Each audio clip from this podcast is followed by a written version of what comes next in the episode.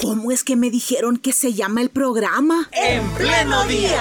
100.5 FM Radio Restauración. Y en internet www.restauración.fm. De lunes a viernes de 6 a 8 de la mañana compartiendo información y reflexión. Mostrando la vida en directo.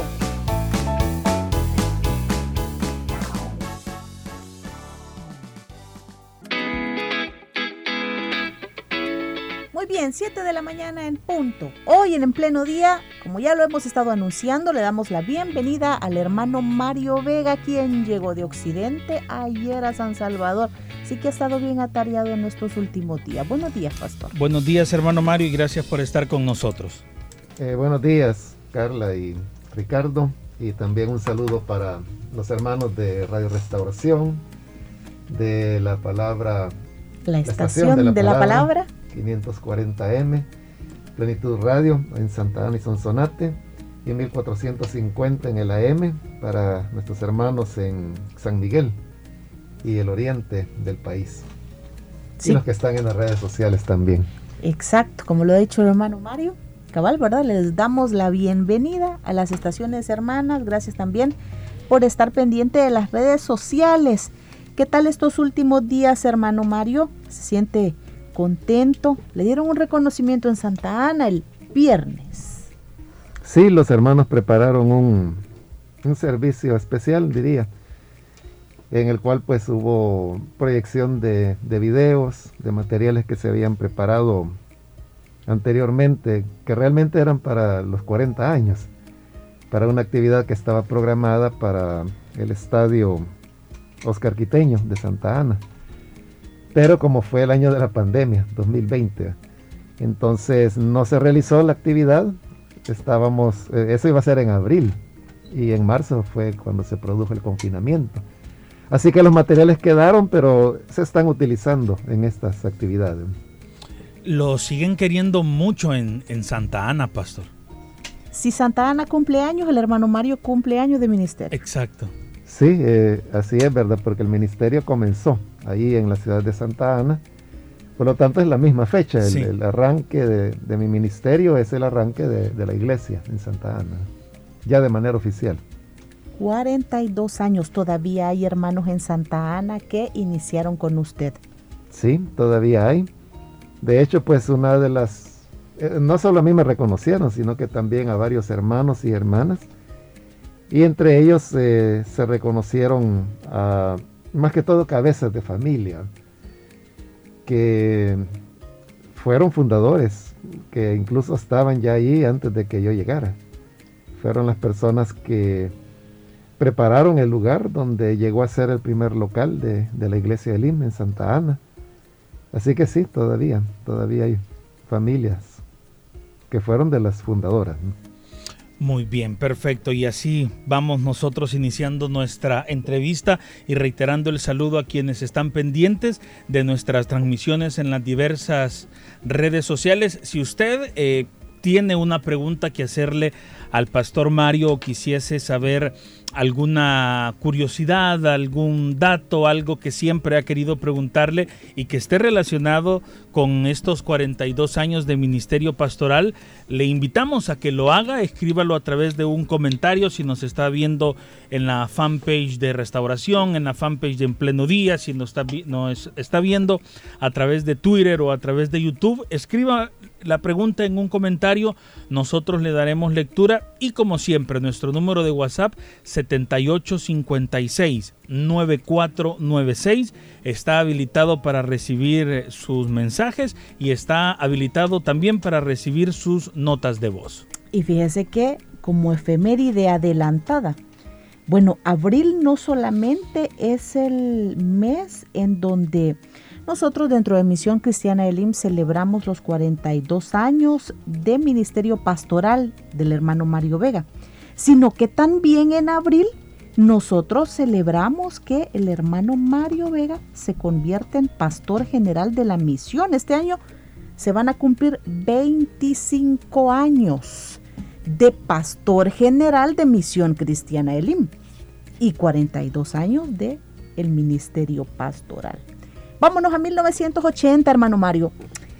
Un año que para la coyuntura del país, pues fue un año bien difícil. Ya venía el país cargando varias situaciones, procesos de confrontación entre la sociedad, pero ya en 1980 era como que venía el momento del estallido de una guerra civil. Hablemos de su inicio en el ministerio, pero frente a la realidad que el país vivía. ¿Cuál era su, su, modo de vivir en ese momento? Usted era estudiante, ya era graduado. ¿Cómo es que estaba el ambiente en su vida personal y luego ministerial frente a la realidad del país? Mm, no, no, estaba graduado todavía, sí estaba en la universidad, eh, déjeme ver, estaba 77. Era ya mi tercer año de, carrera universitaria. Y sí, las condiciones eran eh, muy difíciles. Eh, todos los días prácticamente habían tiroteos en diversos puntos de la ciudad el transporte público era ya un caos, o sea, no, no, podía haber seguridad de que si ese día iba a haber o no transporte, en cualquier momento lo podían suspender. Y los atardeceres siempre eran acompañados no solo por la puesta del sol, sino que con tiros que se oían por diferentes sectores de la ciudad, algunas veces muy intensos, porque eran ya enfrentamientos. Eh, quizás solo para ubicar en el, en el contexto ¿verdad? histórico es bien fácil porque, por ejemplo, Romero, el arzobispo fue asesinado el 24 de marzo. Estamos hablando de unos como 20 días antes de que yo fuera enviado a Santa Ana. Y su funeral, eh, si mal no recuerdo, creo que fue algo así como 30, 30 de marzo, que en ese año, en esa semana justamente cayó la llamada Semana Santa. Entonces, en, ese funeral, pues se sabe de que hubo eh, varios muertos. Eh, fue una cosa terrible, hablando pues eh, en cuanto a dimensión humana.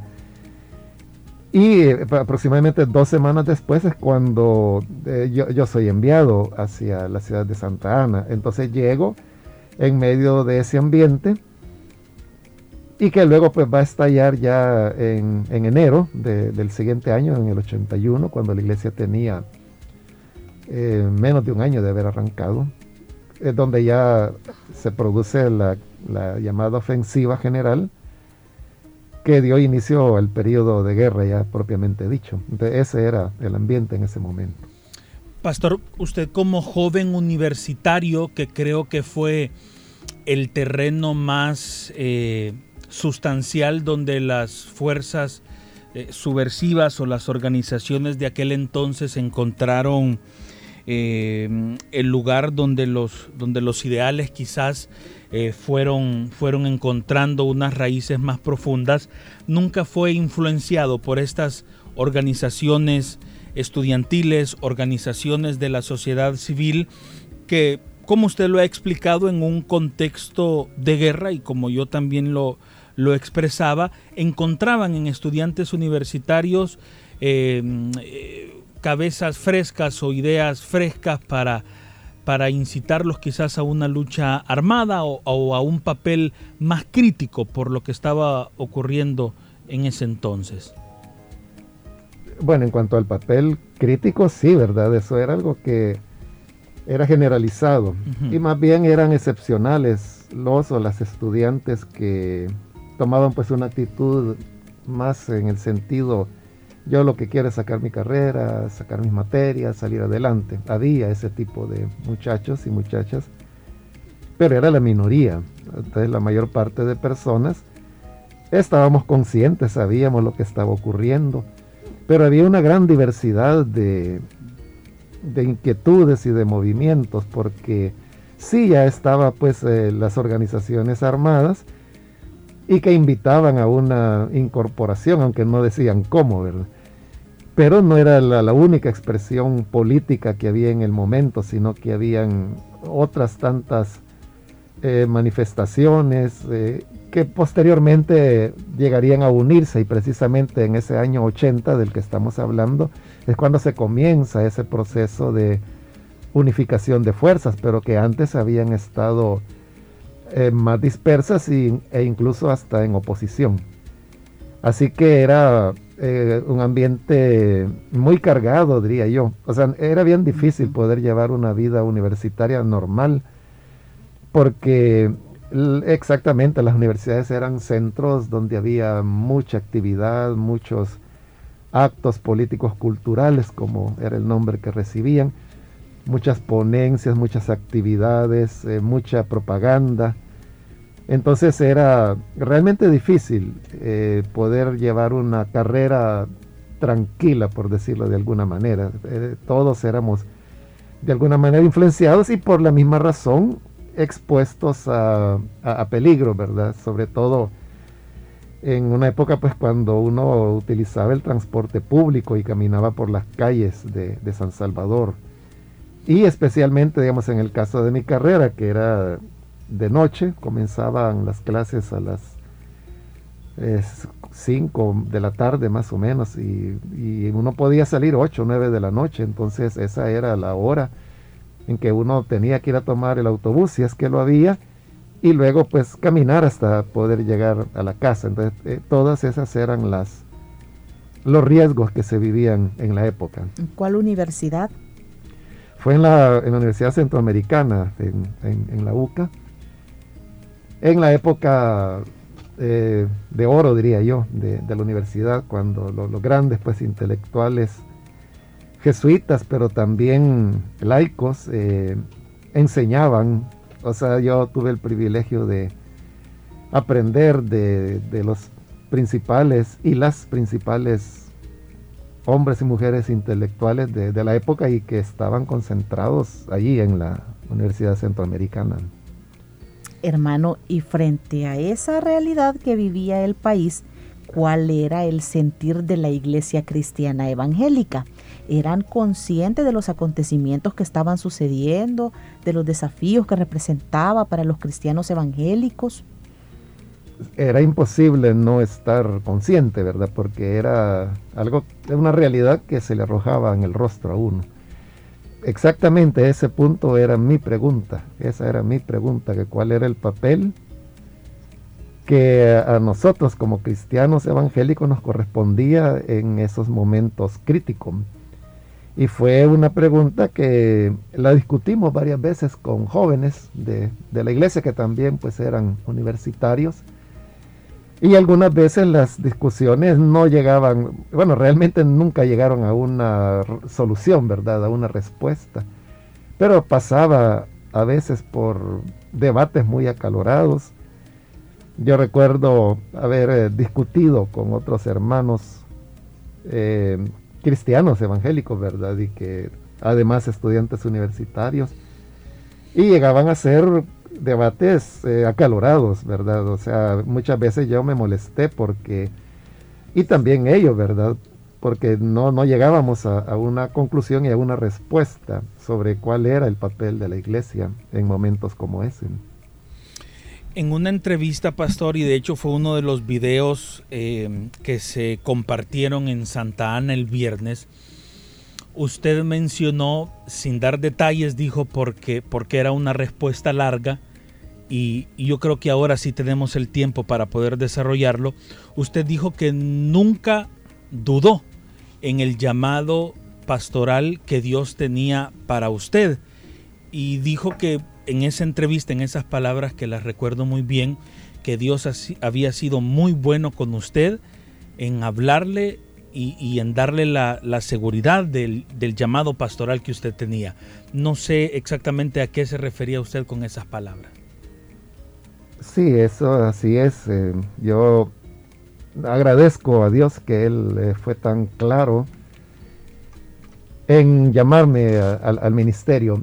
Eh, realmente la historia es larga, fue un proceso que duró, no sé, un par de años aproximadamente. Y a través de él, Dios fue hablando de diversas maneras, repetidas veces, y de manera contundente acerca de, qué es lo que él quería de mí.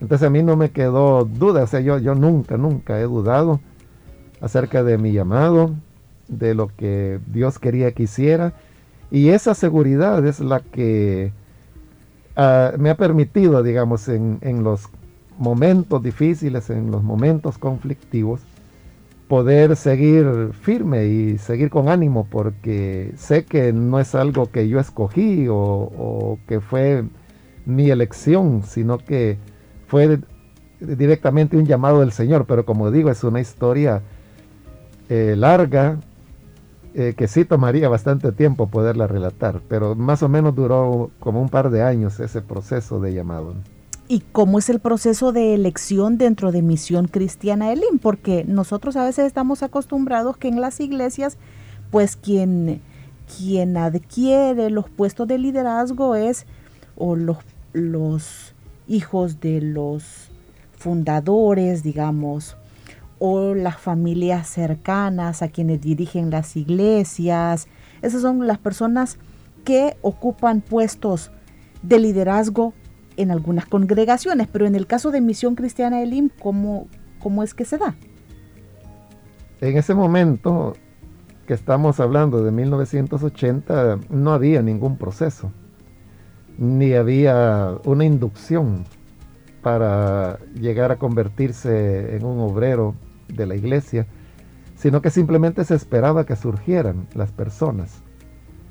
Es decir, de repente aparecía alguien que eh, tenía cualidades para dirigir alabanzas o para predicar y entonces esa persona es la que iba ya figurando y simplemente pues se le daban oportunidades y así era como se iba consolidando el llegar a convertirse en un obrero, pero no, había un, un, proceso establecido en el momento, sino que era simplemente servir a Dios en todo lo que en ese momento hubiera, que había mucho que hacer y en ese dedicarse a ese trabajo es que se iba dando, eh, digamos, la consolidación o iba cuajando las cualidades que una persona tenía para predicar o para poder desarrollar cualquier otro rol dentro de la iglesia. Aparte de la guerra, hermano Mario, ¿cuál considera que fueron los retos o los desafíos más grandes que usted vivió en el inicio de su, de su ministerio como pastor? Un reto importante fue la espera, porque eh, eh, arrancar una iglesia que comenzó eh, alrededor pues, de unas cuatro familias. Para que esta iglesia llegue a convertirse en algo representativo dentro de una ciudad no es algo que se logra de la noche a la mañana, ni en uno, ni dos, ni tres, ni cuatro años, sino que quiere esfuerzo, quiere dedicación, quiere que uno siembre, siembre, siembre, siempre la palabra y hay que tener paciencia. Entonces, eh, esa espera, eh, diría yo, eh, se constituye en un verdadero reto porque se trabaja, se trabaja, se trabaja y uno no ve de que haya resultados tan inmediatos. Claro, siempre hay personas que están creyendo en Jesús, siempre hay familias que están llegando a la iglesia, personas que están asumiendo privilegios y responsabilidades, pero eso no es tan veloz como uno quisiera. Entonces el, tener la paciencia para el periodo de la siembra y que comience el de la cosecha, que requiere años, es un verdadero reto. Y ahora ya ejerciendo la función de líder dentro de la iglesia, ya empezando a atender a las familias, escuchando sus preocupaciones y todo. ¿Cuáles fueron aquellos momentos en donde usted sintió que su liderazgo, o sea, que estaba fuerte esto de ser pastor en Misión Cristiana de Lima en Santa Ana? ¿En qué momento cuando usted trataba con las personas se daba cuenta que no era fácil? Lo que ocurre es que el tema de de la consejería o lo que las personas hacen de buscarlo a uno pidiendo alguna orientación, eso es algo que se produce de manera inmediata. O sea, yo recuerdo que ni siquiera había sido designado como obrero permanente en Santa Ana. Eh, simplemente yo llegaba a predicar algún domingo como otros hermanos también, porque al principio pues nos rotábamos o nos rotaban. Y ya había hermanos y hermanas que se acercaban buscando un consejo, buscando una orientación. Incluso antes de eso, estando acá pues en la iglesia de Ilopango y ya eh, siendo primero diácono y posteriormente coordinador de, de diáconos y de diaconisas, también habían hermanos y hermanas que se acercaban en busca de una orientación. Entonces es algo que comienza, creo yo, desde el momento que uno es parte de la iglesia. Eh, claro, hay un momento en que hay ya un, digamos, una definición de cuál es el papel de uno. Y también hay otra cuestión y es eh, el hecho de, de, los comentarios de las personas, es decir, aquel que fue ayudado, entonces viene y le cuenta a otro y le dice, fíjate que lo que me dijo a mí me sirvió. Entonces yo diría que ese elemento es como una especie de, de propaganda, por decirle algún nombre, de que, de que se va regando, se va regando la noticia. Ese es un aspecto importante. Y el otro aspecto importante es el hecho de la confidencialidad. Cuando las personas se dan cuenta de que ellos abren sus vidas, sus aspectos más íntimos y que uno nunca, nunca los comenta con nadie, entonces eso les va dando seguridad, porque muchas personas pues han tenido que afrontar ese, esa situación fea, ¿no? En donde contaron en busca de una ayuda su situación personal y luego se dan cuenta de que ese pastor se lo contó a su esposa y que esta esposa se lo contó al mengano, al sutano, total de que hay un momento en que todo el mundo lo sabe. Entonces, pero cuando las cosas se guardan en estricta confidencialidad, entonces eso contribuye a que más y más personas puedan eh, depositar esa confianza. Entonces es como una fama que se va regando hasta que hay un, bueno, en la actualidad ya es eh, imposible poder atender a, todas las personas y aquellos pues que sus casos ameritan eh, que, se, les atienda por la gravedad de, de las situaciones. Tienen que esperar tres, cuatro meses aproximadamente para que pueda llegar su turno de ser atendidos esa es la, ocasión y aprovecho pues para decirlo de que es la razón por la cual muchas personas a través de las redes principalmente me escriben y me dicen hermano yo quiero hablar con usted. Entonces, lo primero que yo les pregunto es qué es lo que quiere hablar. Porque no me es posible poder atender a todas las personas. Entonces a veces eh, me dicen yo lo que quiero hablar es esto, esto y esto y de una vez me están diciendo. Entonces ahí mismo yo le respondo, ¿verdad? y pues asunto resuelto, porque era una cuestión eh, fácil, digamos, de, resolver. Pero a veces cuando yo les digo sobre qué quiere hablar y me plantean, esta es la situación, y yo veo que es una cuestión delicada, entonces yo inmediatamente le digo qué día de semana usted asiste a la iglesia y entonces ya comenzamos a trabajar en establecer una fecha, pero esa fecha, repito, es unos 3, 4 meses después por la misma cantidad de personas de la iglesia. Así es como se va dando ese aspecto de la consejería. Muy bien, y sobre este mismo tema, hermano Mario, pero quizás dándole, dándole un poco la vuelta a la moneda, cuando usted necesita eh, quizás alguna resolver algún problema familiar o resolver algo quizás que también es personal, algo del ministerio, algo en donde usted necesita alguna consejería o quizás más que consejería, alguna segunda opinión sobre alguna decisión importante y, sabiendo que usted es el, pastor general, con quien, con quien lo conversa, con quien platica, a quien, a quien le escribe quizás a través de las redes para, para pedir esa segunda opinión o cómo lo hace.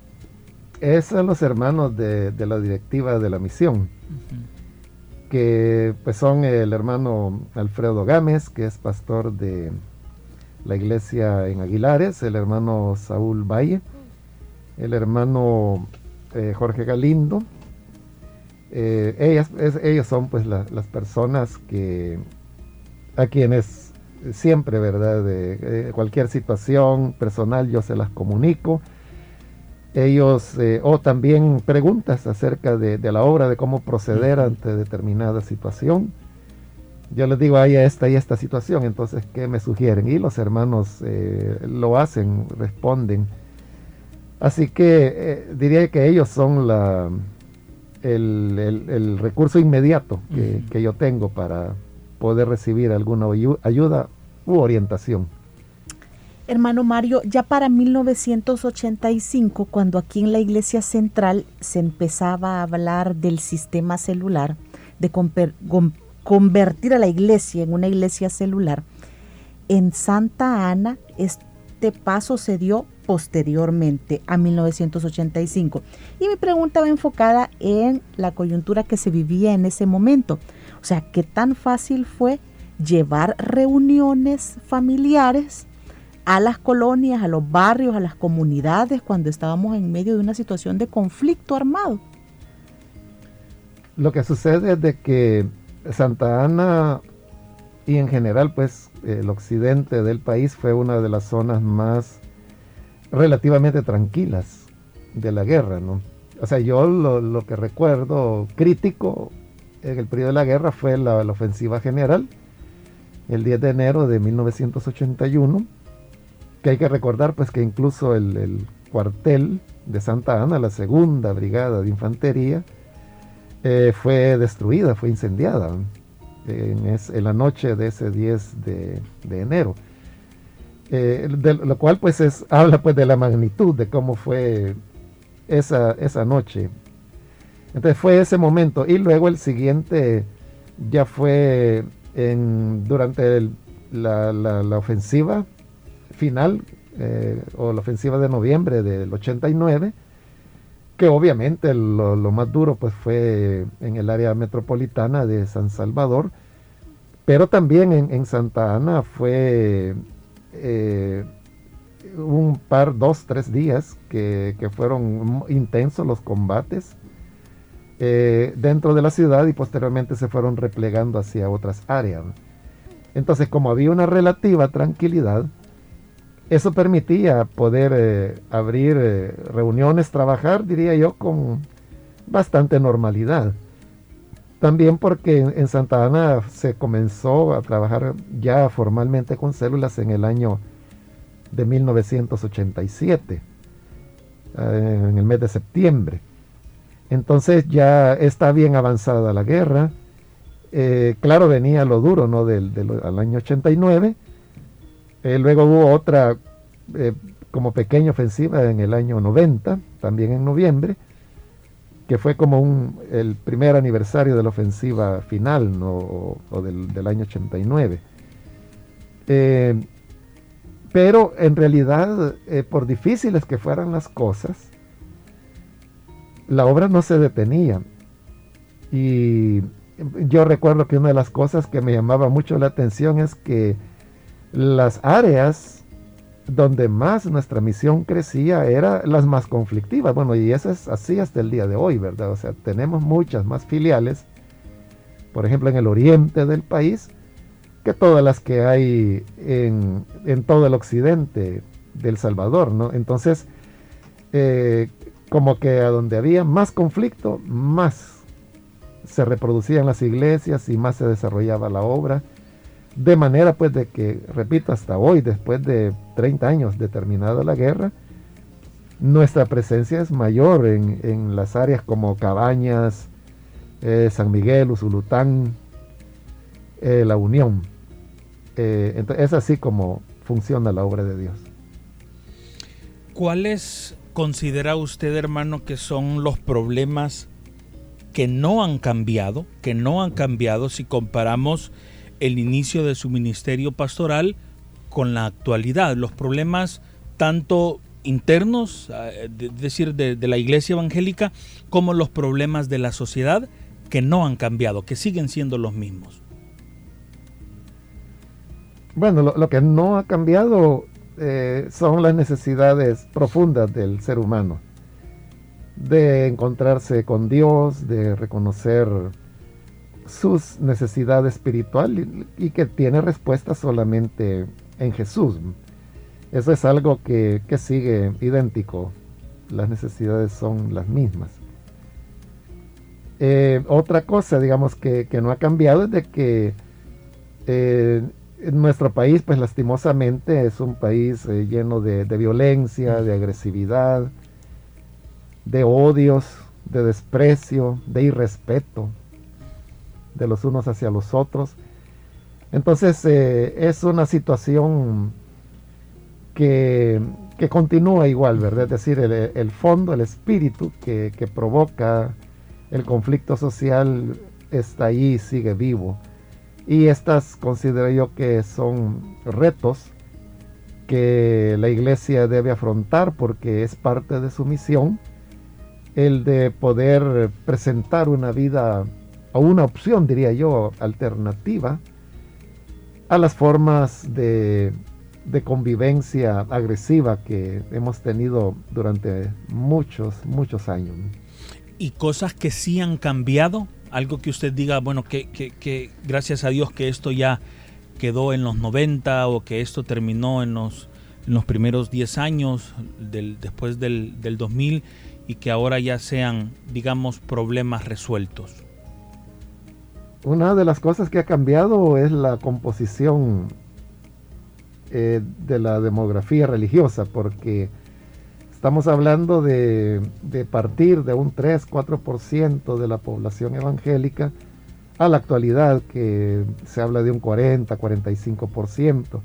Entonces diríamos es una población evangélica que se multiplicó por 10 en estos 42 años.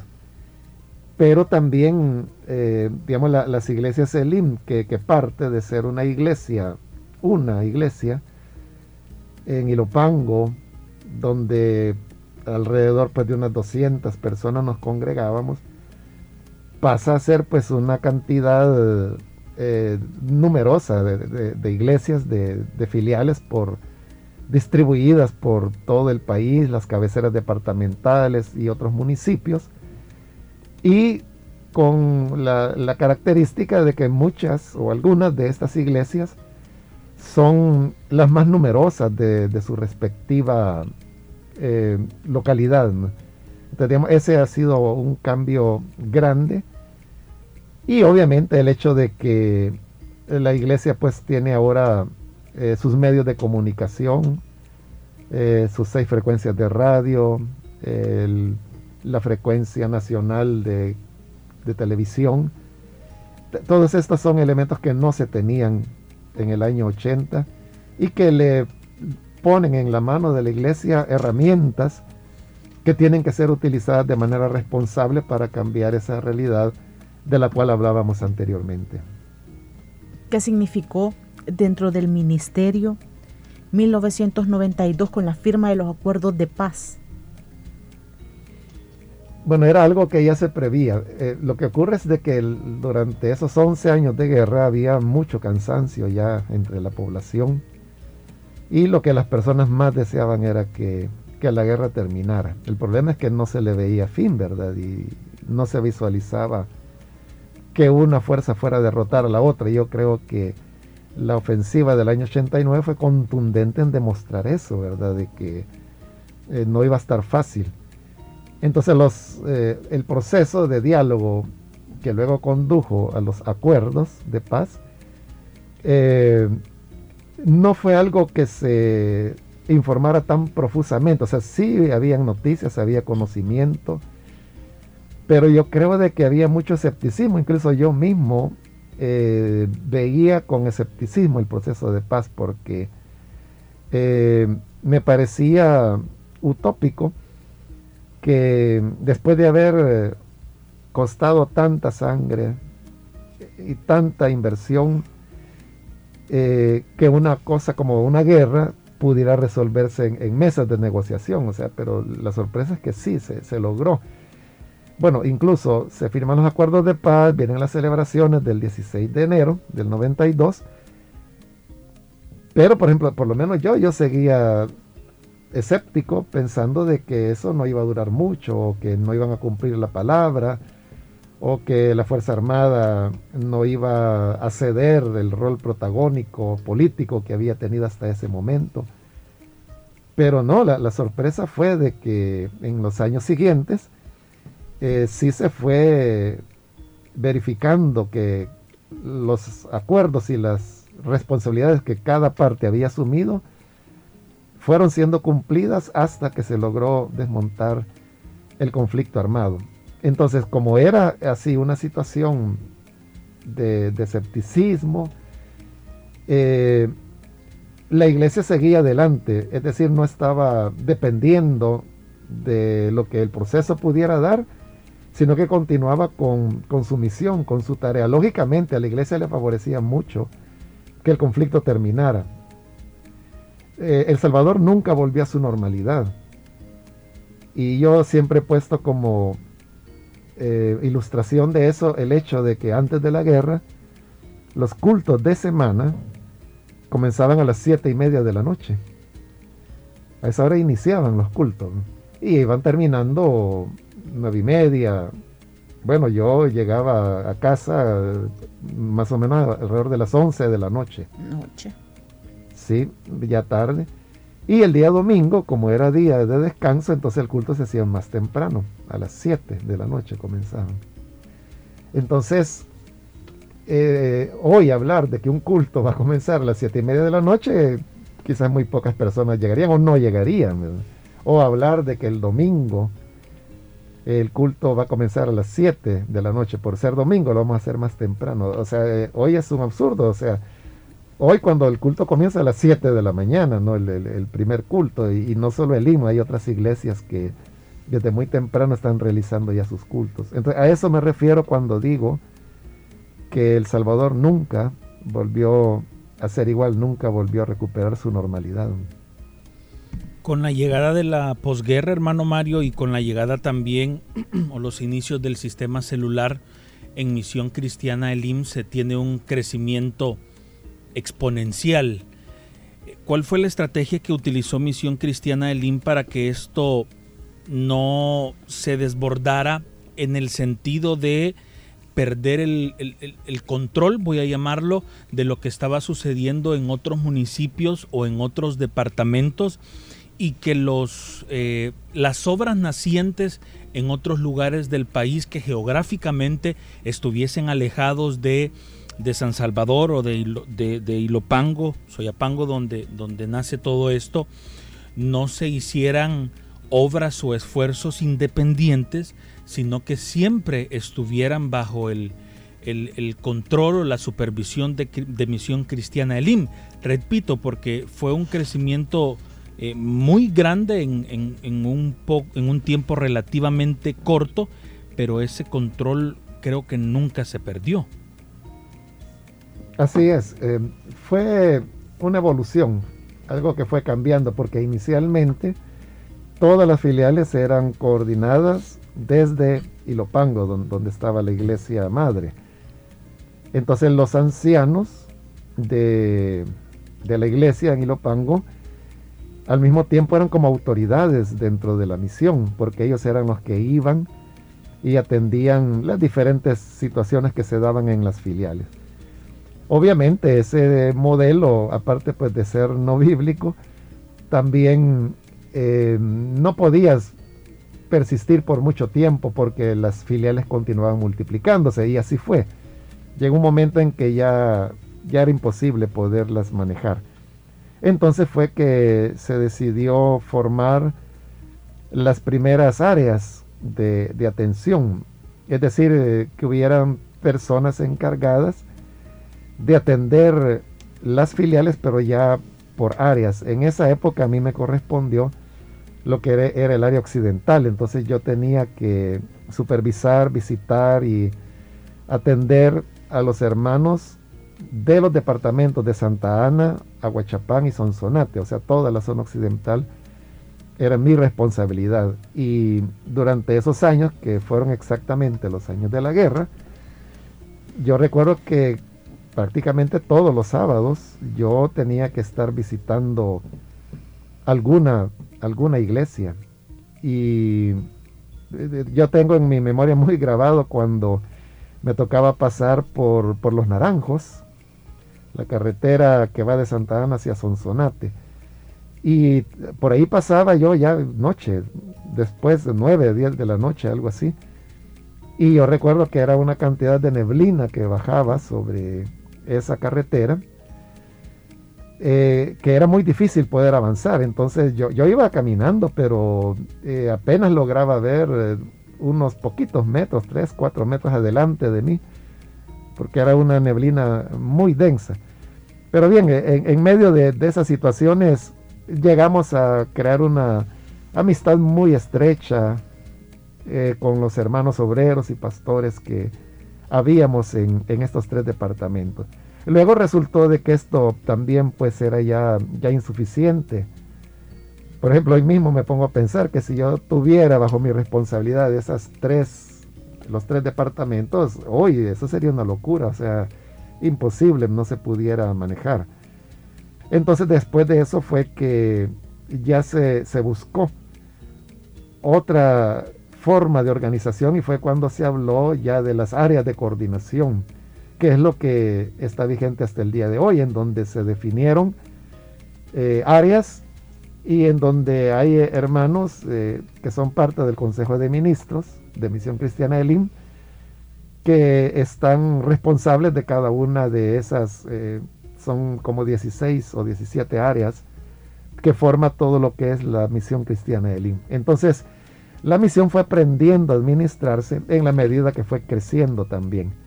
Y eso eh, supuso varios cambios en el camino que los he sintetizado de esa manera eh, como lo he hecho. Muy bien.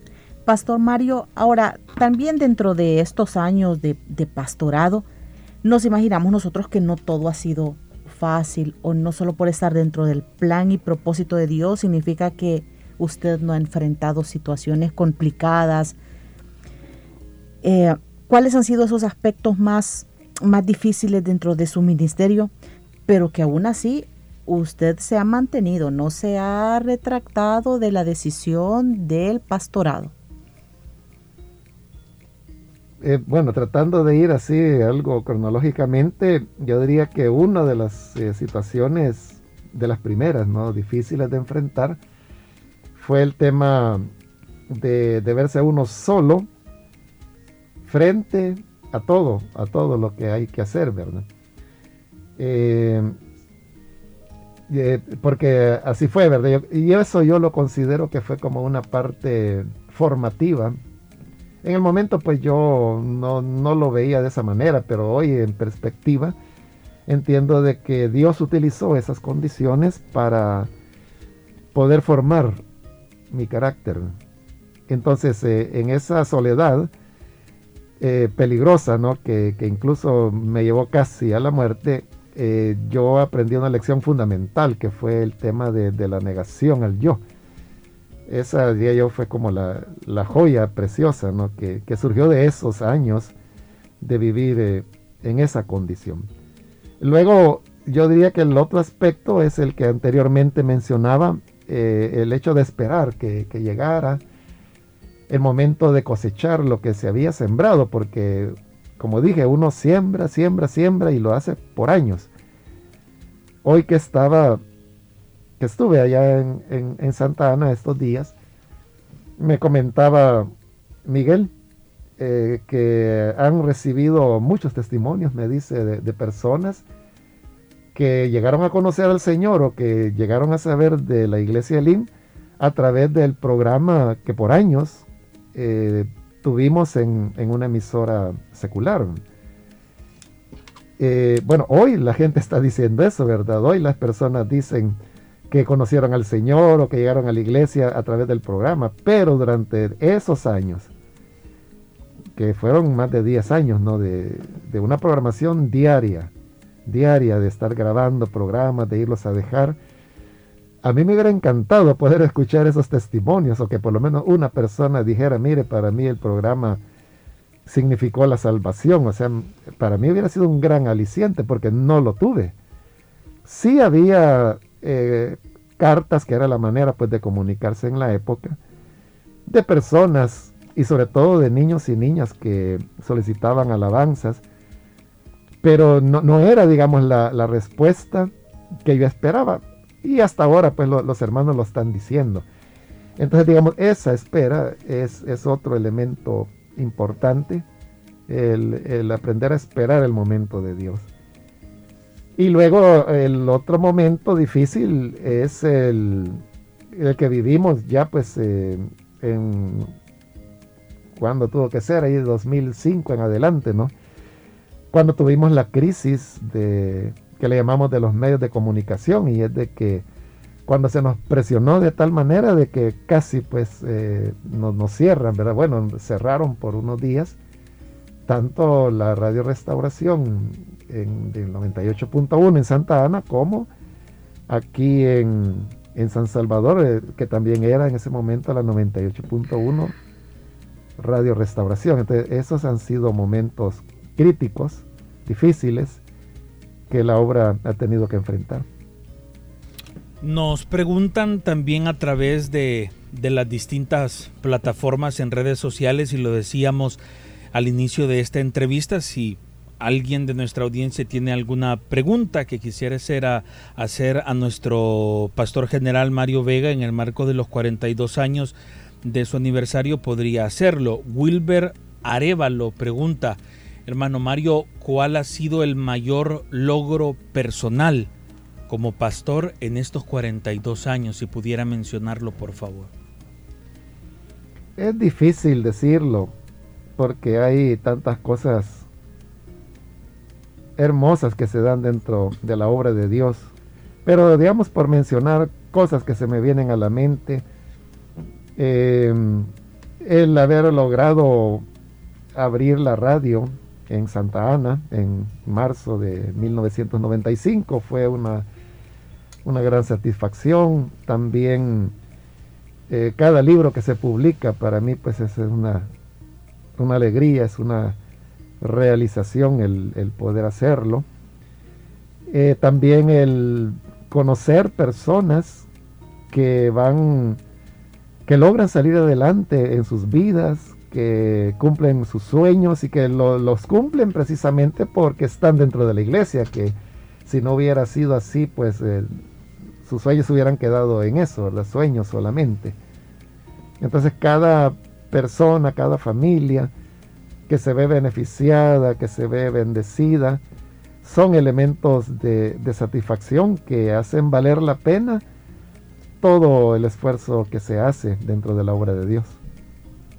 Hermano Mario, y cuando usted, eh, bueno, nos damos cuenta por las palabras que usted mismo acaba de decir, que aquella importancia que desde la iglesia se le ha dado a la sociedad, a los temas de la sociedad, comenzaron desde el inicio de su pastorado cuando usted se preguntaba cuál es el papel de la iglesia en medio de las situaciones, ¿verdad? Ahora, luego usted empieza con estudios bíblicos, a la base de los estudios bíblicos, analizar la realidad del país. Y ya cuando usted empieza a analizar la realidad del país con base a los estudios bíblicos, esto no le lleva a recibir críticas de parte de la ciudadanía, que quizás poco estudiamos la Biblia, entonces poco la confrontamos con la realidad que vive en nuestro país, pero no empieza usted ahí a recibir como, como ataques por sus opiniones. Sí, por supuesto, y, la crisis de los medios que, mencioné hace un momento, que fue allí entre el año 2005-2009, eh, fue debido a eso precisamente, ¿verdad? Que eh, la exposición del mensaje del Evangelio y de la fidelidad absoluta a Cristo lleva a chocar principalmente con los políticos populistas. Eso fue lo que ocurrió entre 2005 y 2009 y que llevó pues casi, bueno, llevó a un cierre, ¿verdad? Aunque sea de un par de semanas, pero no cerraron las radios por eso, ¿no? Entonces sí, es algo que, que se produce, pero también como usted pues lo ha mencionado de manera muy elegante, eh, se debe pues al, desconocimiento, a la ignorancia de, muchas personas que no comprenden la dimensión del mensaje de Jesús y entonces desde una posición muy ultra conservadora, diría yo, desde el punto de vista teológico, eh, adoptan posiciones que les hacen opinar desde la base de la ignorancia. Entonces, pues yo entiendo eso, lo comprendo. Lamento pues de que eh, nosotros quienes enseñamos el Evangelio no hayamos sido lo suficientemente amplios como para poder formar a más y más personas, pero obviamente eso no, no le quita la tarea y la labor que uno debe realizar. Hay personas que preguntan, ¿por qué hermano Mario habla poco de su vida personal? Y otros dicen, a lo contrario, ¿por qué el hermano Mario pone intereses personales dentro del ministerio? ¿Cómo podemos equilibrar para responder a ambas posturas? Bueno, eh, a ese señalamiento de que, que antepongo elementos personales al ministerio, no sé a qué se refiere, porque yo creo que es de lo menos que a mí me pudieran señalar. Y estoy hablando de 42 años de ministerio. Una persona que opine así no me conoce. Simple y sencillamente no me conoce. Y no voy a ser yo quien lo va a, aclarar, ¿verdad? O a sacar de, de ese concepto. Sino que yo, yo ahí dejo, ¿verdad? 42 años de mi vida, entonces la gente que sí me conoce sabe de que eso de anteponer mis intereses personales al ministerio es una falsedad. Ahora, ¿por qué no hablar de, mí? Porque el Evangelio no es acerca de mí, sino que el Evangelio es acerca de Jesús. Entonces lo importante es eh, presentar la palabra de Dios. Eh, no sé, tal vez en algún momento eh, se pueda contar la historia, ¿verdad? Y pues de ahí ni modo, pues van a tener que surgir elementos personales, pero yo no sé si eso en algún momento se hará o no se hará. Y por otro lado, yo siempre me he preguntado si es útil o no, ¿verdad? Para mí eso es lo fundamental. Pero mientras tanto, nuestra tarea es anunciar a Jesús, porque es eh, Él el centro de nuestra vida, el Señor del universo y la base de, todo el evangelio que se predica. Creo que cada persona, hermano Mario, tenemos como una, una brújula que nos va indicando las ideas de qué queremos a corto o mediano plazo. Eh, corto plazo creería yo a unos 5 años máximo, mediano plazo a unos 7, eh, 10 años máximo. Y en ese sentido, ¿cuáles son las proyecciones o los proyectos que como pastor general de Misión Cristiana Elim usted eh, tiene a corto y mediano plazo, es decir, esa, esa brújula que mencionaba, por qué direcciones va apuntando. A corto plazo, sin ninguna duda, ya lo que quisiera es que la, pandemia pues finalmente fuera controlada. O sea, yo sé que, no va a desaparecer, que, se va a convertir en, una endemia. Y que se convierte en endemia no significa que ya no va a ser peligrosa, ¿verdad? Sino que simplemente significa que ya quedó como parte de nuestra vida. Entonces, eso es lo que yo anhelo de tal manera de que se pueda reanudar en la medida de lo posible las actividades generales de la iglesia, que son las que continúan suspendidas hasta el día de hoy. Por actividades generales me estoy refiriendo a eventos de jóvenes, de mujeres, de hombres, ayunos, tanto generales como de mujeres, vigilias, la conferencia de líderes, entre todas esas actividades ya llevamos eh, desde el año 2020, ¿no? Eh, suspendidas, entonces a corto plazo yo veo eso, pero yo también entiendo de que no vamos a llegar a eso hasta que todos pues seamos responsables y comencemos a tomar en serio el tema de las vacunas, porque es la única forma en que se va a poder controlar el virus. Ese es a corto plazo. Ahora, ya a más mediano plazo, pues eh, yo lo que quisiera es de que se pudiera, que pudiéramos eh, retomar la construcción de los nuevos edificios de la iglesia, que era el proyecto que, estábamos desarrollando y que, como lo he explicado muchas veces, eh, lo suspendimos en marzo de 2020 precisamente porque sabíamos que venía una situación difícil con el confinamiento que ya se venía dando en otros países del mundo y obviamente pues El Salvador no iba a ser la excepción. Así que desde entonces está suspendido. Sí se están haciendo algunas obras de, mantenimiento y elementos que deben hacerse eh, por cuestiones de ley y por cuestiones de preservar lo que se ha trabajado hasta este momento. Pero lo que es ya retomar los planes de construcción eh, no lo hemos hecho precisamente porque no hemos salido todavía de la hondonada económica en la que se encuentra la iglesia y todo el país también.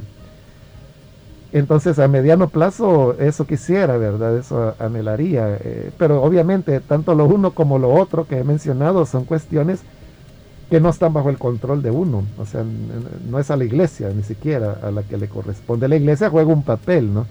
Por ejemplo, en el tema de la vacunación y es lo que hemos hecho eh, durante todos estos años, tratar de informar a las personas, estar en una campaña permanente de información acerca de medidas de prevención y del tema de la vacunación. Y vamos a seguir con ello hasta que vayamos saliendo poco a poco de esta situación.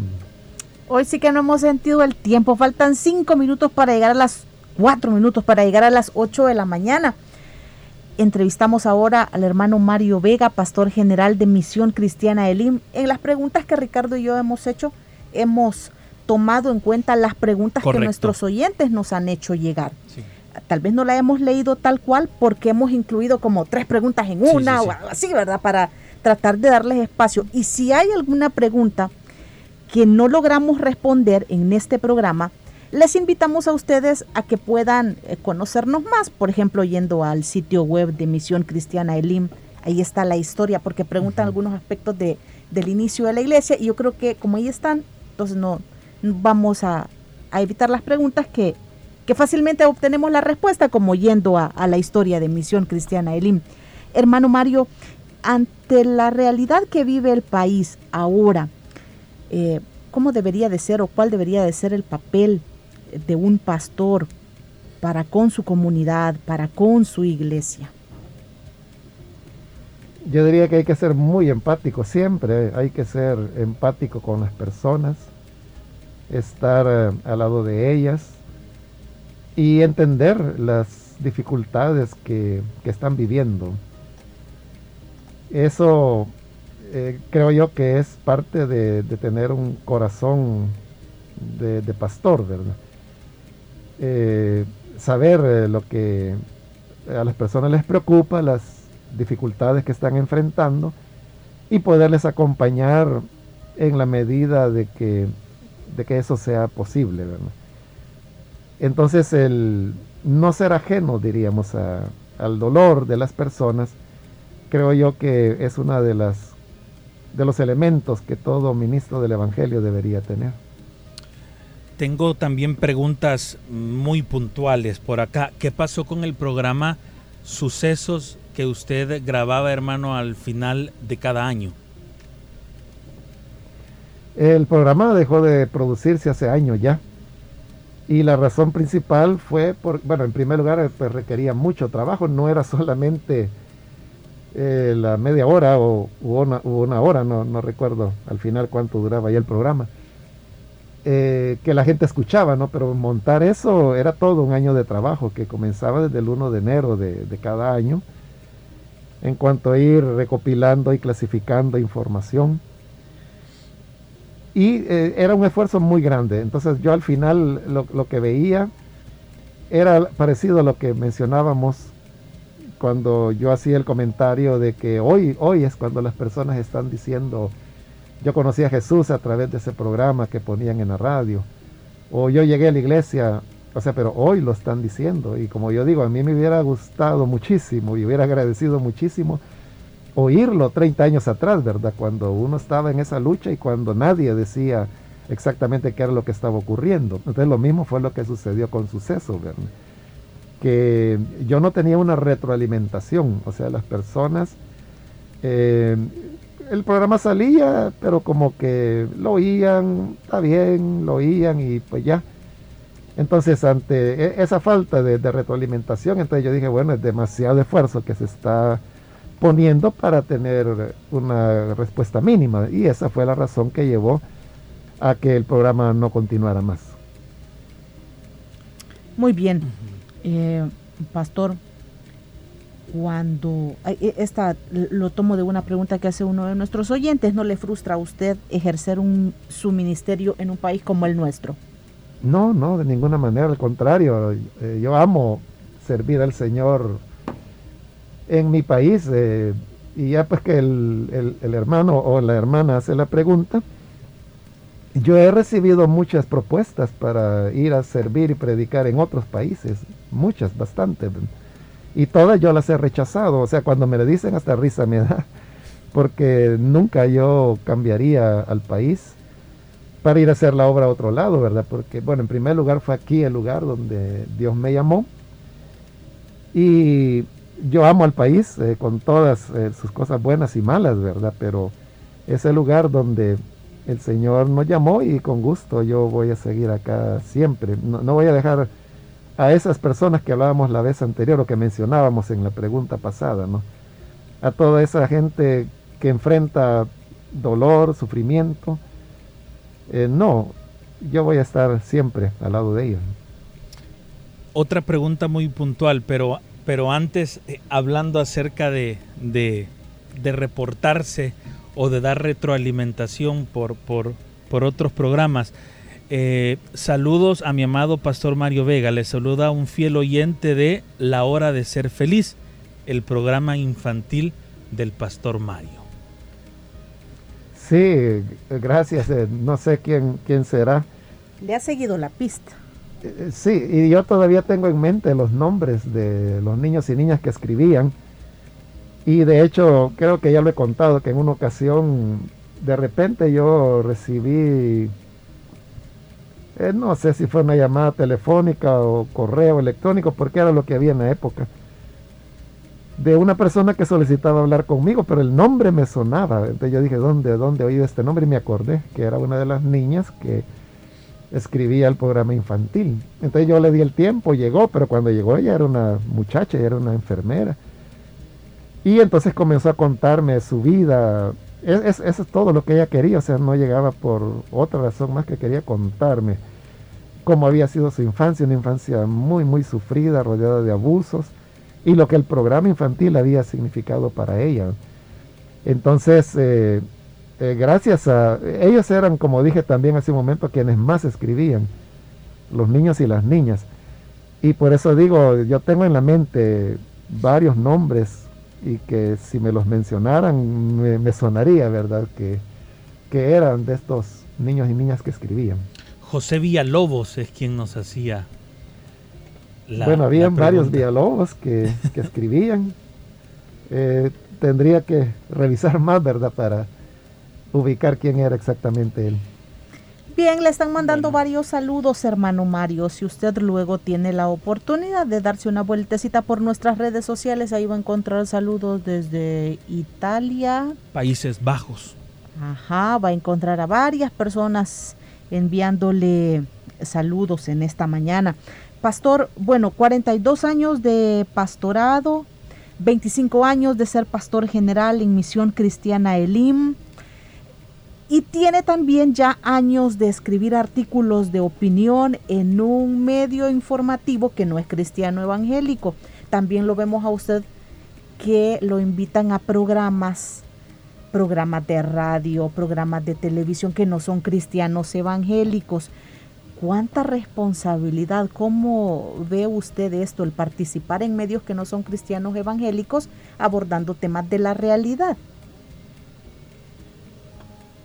Yo lo veo eh, con mucha honra, Y también como un espacio que justamente le corresponde a la iglesia evangélica en nuestro país, donde ha llegado a tener pues un porcentaje importante de adherentes. Eh, yo nunca he pedido que me, que me entrevisten, o sea, nunca a nadie yo le he solicitado ni me he insinuado ni nada, ¿verdad? Es más, no, no logro atender todas las invitaciones que, que, me hacen en estos días previos a la vacación. No sé, como cuatro o cinco invitaciones tuve que rechazar porque ya no tenía tiempo, no podía. Eh, es algo pues que yo agradezco y si los, los y las periodistas me invitan, es porque ellos tienen interés en saber eh, cuál es la opinión que uno tiene sobre los diversos temas que ellos preguntan, ¿no? Que obviamente pues son preguntas que tienen que ver no con teología, sino que tiene que ver con las posiciones éticas de la iglesia frente a la vida cotidiana en nuestro país. ¿Tendrá usted alguna o algunas recomendaciones, Pastor Mario, para un joven que siente el llamado de Dios para servir como pastor? Sí, mi recomendación fundamental es que hay que amar a Dios con, con todo el corazón, con todas las fuerzas, con toda la mente. Eso no es broma y tampoco es una cuestión de cliché, sino que de verdad, de verdad. O sea, no hay otra forma en que uno pueda hacer la obra de Dios si es que uno no lo hace enteramente por amor. Y enteramente por amor significa sin ganar o con perder. Significa con bienestar o con incomodidad.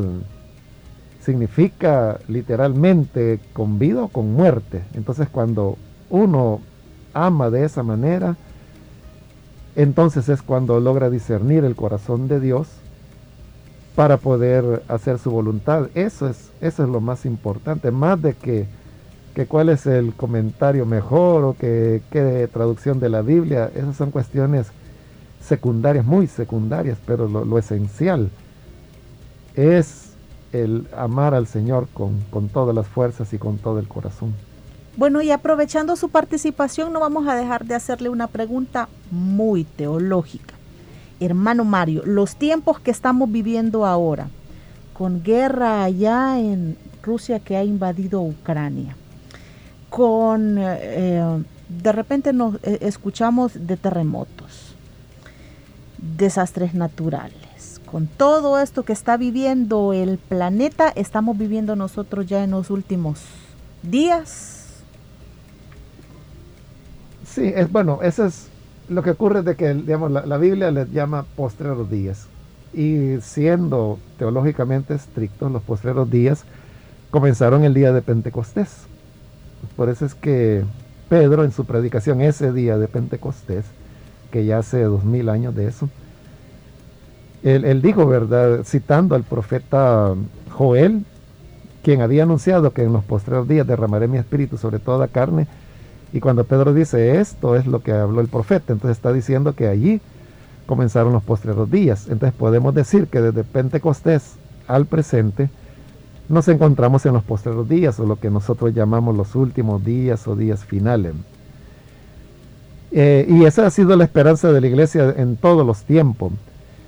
Y como yo lo decía, creo que fue el viernes, si no estoy mal, sí, el viernes creo que fue allá predicando en Santa Ana, yo le decía a los hermanos, hablando de, la, de estar preparados, yo les decía, la, la mejor forma de estar preparados es estar preparados siempre. Uno no tiene que estar dependiendo de una u otra noticia, sino que uno debe estar preparado en todo tiempo, haya o no elementos o indicios de que el Señor vaya a venir pronto. Siempre debemos estar preparados tengo otra, pero que son preguntas muy puntuales, por eso las, las hago prácticamente tal cual nos llegan. ¿Por qué, hermano Mario, hay algunas eh, filiales que son de Misión Cristiana Elim que nunca ha visitado? ¿Que nunca qué? Ha visitado. Porque ya son muchas, o sea, no, no puedo visitarlas todas. Es cierto, hay muchas filiales, o varias filiales más bien, que, que no conozco eh, y por eso precisamente es que, como lo explicaba hace unos minutos, uh -huh. la misión ha ido organizándose en la medida pues que el tiempo ha ido pasando y que las iglesias han ido creciendo. No sé si la persona que hace la pregunta es del Salvador o no, pero en todo caso eh, quiero decirle de que la misión Elín tiene más filiales solamente en los Estados Unidos, más que todas las que tiene en El Salvador. Es decir, eh, más de la mitad de la misión Elín se encuentra en los Estados Unidos y los Estados Unidos es la región de mayor crecimiento de filiales. Allá no solo hay iglesias hijas, hay iglesias hijas, nietas, bisnietas, tataranietas mm. y más tatataratara para allá, porque ya van más de la quinta, sexta generación de filiales que se van reproduciendo y vienen hacia el sur. Son iglesias nietas o bisnietas en los Estados Unidos que, por ejemplo, están abriendo filiales en México, en Sudamérica. Entonces, cuando yo voy a visitar, por ejemplo, nuestra filial en Puebla, que, es una filial que tenemos abierta por una iglesia bisnieta de los Estados Unidos, no lo sé, no lo sé si alguna vez, bueno, estuve en Puebla hace poco, en, enero de este año, atendiendo otros compromisos, pero ni siquiera sé la dirección de, de la iglesia. Entonces es bastante complicado, ¿verdad? Eh, hay que tener en cuenta de que yo no solo soy el pastor general de la misión, ¿verdad? O sea, si yo solo tuviera que visitar filiales, no sé si lo lograra hacer, pero a lo mejor, ¿verdad? Pero no deben olvidar de que también yo soy pastor de San Salvador y que aquí se realizan 11 servicios semanales y yo trato de estar lo más que puedo. Entonces no puedo dejar de atender a miles de, personas que se congregan en Soyapango por visitar filiales que tienen su respectivo pastor. O sea, no digo que no quiera hacerlo, ¿no? Pero estoy tratando de presentar las cosas en un sentido práctico. Entonces llegará el momento, en alguna ocasión, y si aún no ha llegado, no es por mala intención, no es por mala fe, no es por indiferencia, es por los elementos que estoy explicando. Usted ejerce un papel de profeta. Bueno, a mí me da temor eh, escuchar eso, ¿verdad? Porque significa mucha responsabilidad. No lo sé, eh, creo que hay otras personas más autorizadas que que son quienes deberían decirlo, ¿verdad? Pero a mí, pues en lo personal, yo no lo pretendo ni lo busco, sino que eh, más bien me da temor, como, como le digo, porque es algo eh, de mucha responsabilidad. Pastor, ¿usted no utiliza bosquejos cuando realiza cada predicación de los estudios? Y con bosquejos se refieren a las anotaciones o el papelito a veces que uno lleva al momento de, la predicación donde lleva algunas ideas puntuales. No, no lo uso, pero sí quiero decir que al principio, cuando yo comencé a predicar, todas mis predicaciones eran con bosquejo. Y digo eso porque a veces se toma el bosquejo como algo humano o algo carnal. A mí los bosquejos me ayudaron muchísimo para poder ordenar mis pensamientos. Pero claro, estamos hablando hoy de 42 años de ministerio. ¿Cuántas veces yo he predicado? Yo no lo sé, ¿verdad? Entonces, obviamente, tanto predicar uno llega a habituarse. De manera pues que usar bosquejos eh, ya no es necesario. Y también uno va reteniendo, reteniendo, uno va acumulando todo lo que se aprende a lo largo de la vida. Por lo menos a mí no se me olvida. Entonces eso hace que uno tenga, digamos, una base suficiente como para dar una enseñanza sin necesidad de elaborar bosquejos. Pero yo no tengo nada en contra. O sea, yo prefiero a un predicador que use bosquejos y que enseñe muy bien a otro que presume tener la llanura del espíritu de tal manera que no necesita bosquejos, pero que a la hora de la hora no enseña nada o no dice nada más que eh, expresiones emocionales. ¿Hay algún tema sobre el cual usted todavía no haya predicado, que esté pendiente de, de presentarlo desde el púlpito? No creo, yo pienso de que lo, lo que conozco de la, de la obra o de la Biblia, todo lo he dado. Eh, es lo que yo hago, yo voy al día, ¿verdad? O sea, todo lo que voy aprendiendo yo no me lo guardo, yo lo, lo enseño. Lo que leo hoy y en la noche lo estoy compartiendo con toda la iglesia. Entonces yo pensaría que de, de, lo que yo conozco, o sea, todo le he dado, con lo cual pues no digo que conozca todo, ¿verdad? De las cosas que no conozco, pues obviamente no, no he predicado de ellas porque no las conozco. La familia Siquina se está reportando desde Puebla, oh. México, pendientes de, de, esta entrevista.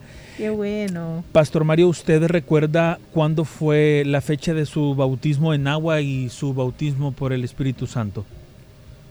En este momento no lo tengo presente, pero sí lo tengo anotado. Sí tengo eh, pero más o menos, ¿verdad? Mi bautismo en agua tuvo, bueno, mi, mi, bautismo en el Espíritu fue en los primeros días de febrero, porque fue a los 15 días de mi conversión y mi conversión fue el 26 de enero. Y mi bautismo fue tres meses después de mi, de mi conversión, es decir, que eso nos llevaría a febrero, en abril, abril. de 1975, pero sí tengo las, las fechas exactas, incluso tengo el certificado de bautismo que le entregaban a uno en la iglesia donde yo fui bautizado en agua. ¿Dónde se bautizó? En la iglesia evangélica profética, la Peña de Oreb, ese era el nombre completo. Iglesia evangélica profética, la Peña de Oreb. ¿Y se bautizó allí en el lugar o salían a... a no, ahí eh, me recuerdo que fuimos a, a bautismos donde yo fui bautizado eh, aquí ya camino a Chalatenango.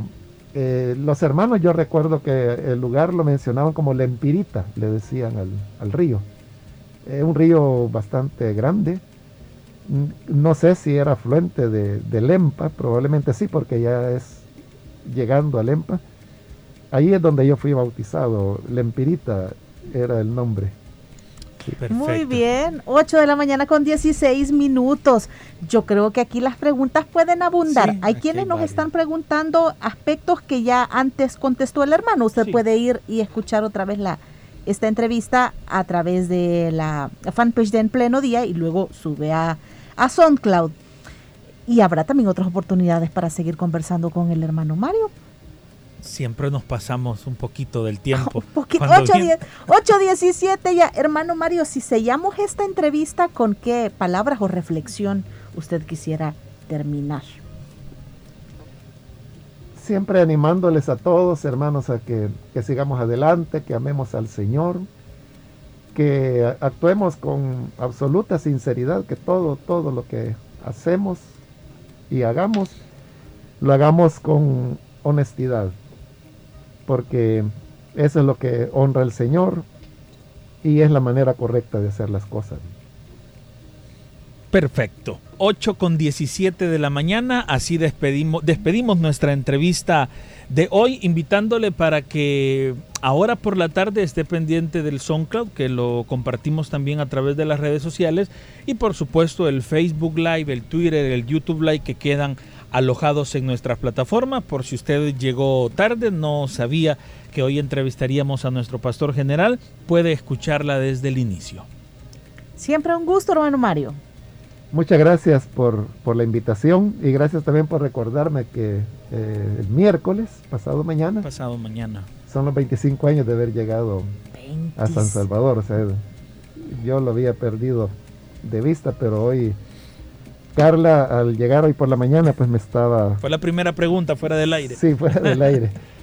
Pero gracias a todos los hermanos y la paciencia que han tenido durante estos 42 años. Y que ya puse la información en la fecha, porque yo tenía la fecha 18, en mi efeméride 18 de abril.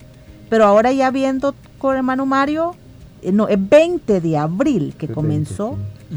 como pastor general de Misión Cristiana. Ya lo tengo aquí anotado probablemente 18 fue cuando se tomó la decisión, decisión, en reunión de junta directiva conjunta con el Consejo de Ministros.